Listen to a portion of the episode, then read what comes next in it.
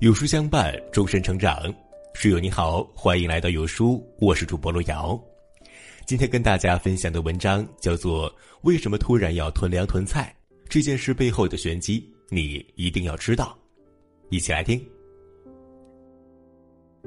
你囤菜了吗？这是这两天最热的话题，好像全民都在讨论一个商务部的通知，很少有一个官方通知可以引起这么大的关注。通知很长，但大家最关注的只有一句。鼓励家庭根据需要储存一定数量的生活必需品，满足日常生活和突发情况的需要。这日常生活咱们都懂，可是突发情况是啥呢？这想象空间可就大了。很多人想到了目前紧张的台海局势。最近呢，美国和台湾地区频繁搞事情，我方表态强硬，感觉局势很紧张。然后呢，还有网友晒出了政府给发的战备包，这是啥信号啊？难道真要打仗啊？人们议论纷纷，甚至开始期待着祖国实现统一大业。以前啊，如果战争一触即发，民众都会很害怕。可现在不知怎么了，国家还很克制，有些老百姓呢却热情洋溢，在那拼命处。不过随后各方消息传来，平静了大家的心情。济南市政府发放战备包，那是每年都有的事情，发了好几年了，我家里就有一个。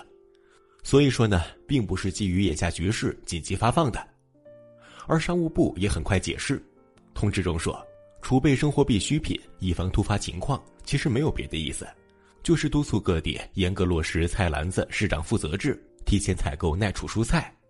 官媒的表态更是直接，通知的本意就是怕疫情散点突发，让人们措手不及，咱们大家的想象力不要太丰富。对，综合各种意思。商务部本来的意思应该就是疫情随时可能会反弹，咱们都囤点东西，以防忽然封城或者大规模隔离，就是为了让你有备无患。万一疫情到身边，家里有粮，心里不慌。本来呢就是一个挺常规的通知，结果呢被过度解读以后，情况就不对劲儿了。据齐木新闻报道，很多家超市乌泱乌泱的挤满了人，几百个推车都不够用了。有的市民啊，甚至一次性买了六百斤大米。一个超市员工写下了当时的心情，呼吁大家都先别慌。也有人呢拍下了昨天超市的状况，还有家里冰箱的状况。昨天呢，我真就看到有人吐槽说下班晚了没买到菜。有些事儿呢就特别奇怪，比如本来市场上我们啥也不缺，可如果人们都认为缺，开始拼命的往家里搬，把超市都搬空了，那么没有及时的去抢购的人就真缺了。所以说啊，要想社会运转良好，需要咱们每个人保持理智和清醒，有基本的判断力，别听风就是雨，也别太容易恐慌。去年武汉疫情那么紧张，咱都没怎么缺过菜，现在就更不用担心了。昨天商务部也说了，各地生活物资充足，供应有保障。其实呢，商务部这个通知，绝大部分的人都没有发现重点。他说的不是打仗，更不是缺菜，而是疫情。疫情才是我们眼下最该担心的事情。很多人呢，在自己的小天地里生活久了，没怎么关注世界疫情。那现在全球疫情如何了呢？四个字形容：非常严重。我们国家现在一天出现几十个确诊病例都如临大敌，可美国呢，昨天一天就新增确诊将近六万，俄罗斯近四万。俄罗斯呢，最近还创造了疫情爆发以来最高的单日新增病例数量。还有死亡人数，就昨天这一天，全球总共新增了近四十万确诊者，六千七百多人死于新冠。看总数的话，就更吓人了。现在呢，全球累计新冠感染者已经高达二点四亿，有超过五百万人死于新冠。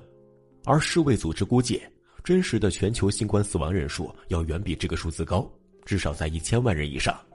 现在美国因新冠死亡人数最高，已经达到了七十六万。相当于每一万人就有二十三个死于新冠。第二名是巴西，新冠死亡人数六十多万。巴西参议院正在指控总统轻视防疫工作，犯有谋杀罪和反人类罪。自疫情发生以来，我们对于数字已经麻木了。认真想一想，几亿人感染，上千万人死亡，这真不是小事情。中国现在控制的好，所以我们没太有感觉。但是现在啊。世界好像是一个着了火的村子，咱们左邻右舍都在烧，火还很大，时不时的会有火星溅到咱们家里来。我们千方百计的防控，也很难防住所有。一个火星子没看到，咱们家里就会烧起来。实际上，这两年来，我们就是在一次又一次的起火和灭火中度过的，所有人都揪着心，也都很疲惫。最可怕的是，这样的日子不知道什么时候才是个头。只要外面的火还在烧，我们就不得不一直这样严阵以待。而现在的情况是，外面的火一直烧得很旺。完全没有停下来的迹象，这才是现在我们正在面临的真正的危机。最近呢，有些人抗议抗烦了，开始讨论有没有必要这么紧张，动不动就隔离，动不动就全程核酸检测，动不动就停止线下教学，动不动就不让做生意。有人觉得很多国家已经躺平了，一天确诊几千几万的都放任不管，也就那样了，为啥我们就非得不计成本的坚持清零？是不是过度紧张了？昨天呢，中国国际电视台采访了钟南山院士，主持人提出了一个很多人都在想的问题：中国的防疫政策可持续性到底如何？会不会成本过高了？成本你可以理解为是代价。钟南山说了几点，我觉得非常到位。第一，新冠病死率现在大约是百分之二，我们不能容忍这么高的病死率。第二。零传播是不得已而为之的，因为这个病毒传播太快了，复制指数也太高。第三，现在我们这种零容忍的政策成本确实很高，但如果放开不管，成本就更高了。有些国家呢，在存在着少量病例的情况下放开了防控，结果病例大量增加，扛不住，又不得不开始重新收缩政策，这一来一回代价更大。相比之下。目前我们这种随时发现、随时清零的政策，代价算小的。第四，目前中国的防疫政策还会持续很长一段时间，而到底多长时间，要取决于世界上其他国家防疫情况如何了。钟老的话说得很清楚了，最根本的一点是，新冠感染病死率太高了，我们不能接受。简单粗暴的算一下，我们中国有十四亿人，就算一半人感染，就是七亿。百分之二的病死率就是一千四百万，这个数字太大了，而且我国的医疗资源不太够，一旦大规模感染，很可能把医院挤爆，很多人得不到治疗，病死率还会更高一些。如果现在我们保经济，为了省一点核酸检测的钱，导致将来疫情失控，那绝对是因小失大。说到底，在要钱还是要命这个问题上，国家选择保老百姓的命。这是好事儿，否则谁能保质那百分之二不是自己或是至亲呢？所以有一点是肯定的，不能让疫情发展起来。而且这个病毒传播又太快，现在呢还没有特效药，疫苗保护力也不够。那么最好的办法只能是一旦发现，迅速灭掉，坚决不让星星之火烧红了天。我们眼下就是这么做的，代价很大，但已是最优选择，更是不得已而为之。当然了，政策在执行的过程中有很多问题，我们需要不断改善，尽量用最小的代价控制零星的病例，但前提必须是及时控制住。而钟老说了，这个政策要持续相当久的时间，至于到底有多长，我感觉应该以年来计，因为全球疫情根本没有停下来的迹象，而且病毒还在不断变异，疫苗根本追不上。前天，联合国秘书长还在说。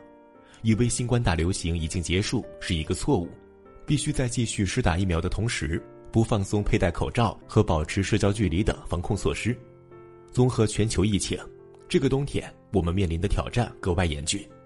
第一，今年是双拉尼娜年，大概率会是一个冷冬，天越冷，新冠病毒传得越厉害。第二，气候异常会影响蔬菜粮食的产量。第三，今年全球能源荒。我们也没能幸免，这可能会影响很多行业。第四，冬奥会马上来临，到时候呢，会有上万的外国人来到北京，这是一个大挑战。以上种种，如果单独来看，我们都完全可以应付，但怕就怕在坏消息加在一起，引起质变。所以呢，稳妥起见，商务部提醒大家储存一点生活物资，以防万一，囤上点儿，万一疫情忽然严重了。万一物资供应紧张，咱们有备无患嘛。